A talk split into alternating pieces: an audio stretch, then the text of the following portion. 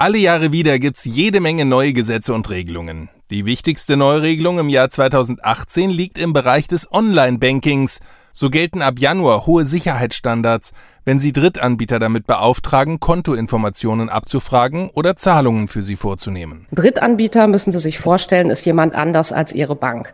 Wenn das also passiert, dann unterliegt dieser Drittanbieter ab dem Jahr 2018 gesetzlichen Vorschriften, genau wie Ihre Bank. Das heißt, es wird in puncto Datenschutz genau festgelegt, was darf er, was darf er nicht. Und deshalb dürfen Sie jetzt diesem Dritten auch Ihre PIN und Ihre TAN geben. Das war vorher wegen des Bankgeheimnisses nicht möglich. Erklärt Melanie Schmergal vom Bundesverband der deutschen Volksbanken und Raiffeisenbanken, kurz BVR.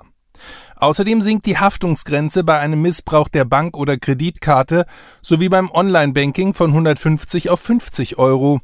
Darüber hinaus werden ab 2018 telefonische Beratungsgespräche bei Wertpapiergeschäften aufgezeichnet.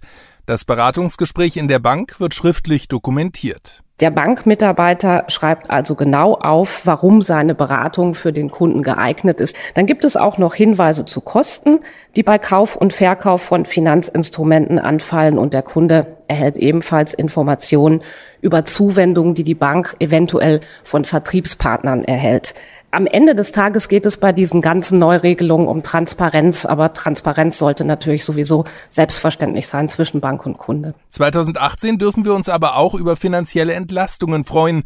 So steigt das monatliche Kindergeld um zwei Euro. Außerdem sinkt der Rentenbeitrag um 0,1 Prozentpunkte.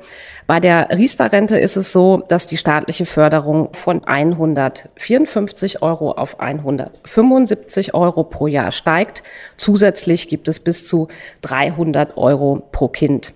Und bei der gesetzlichen Krankenversicherung sinkt der durchschnittliche Zusatzbeitrag auf ein Prozent.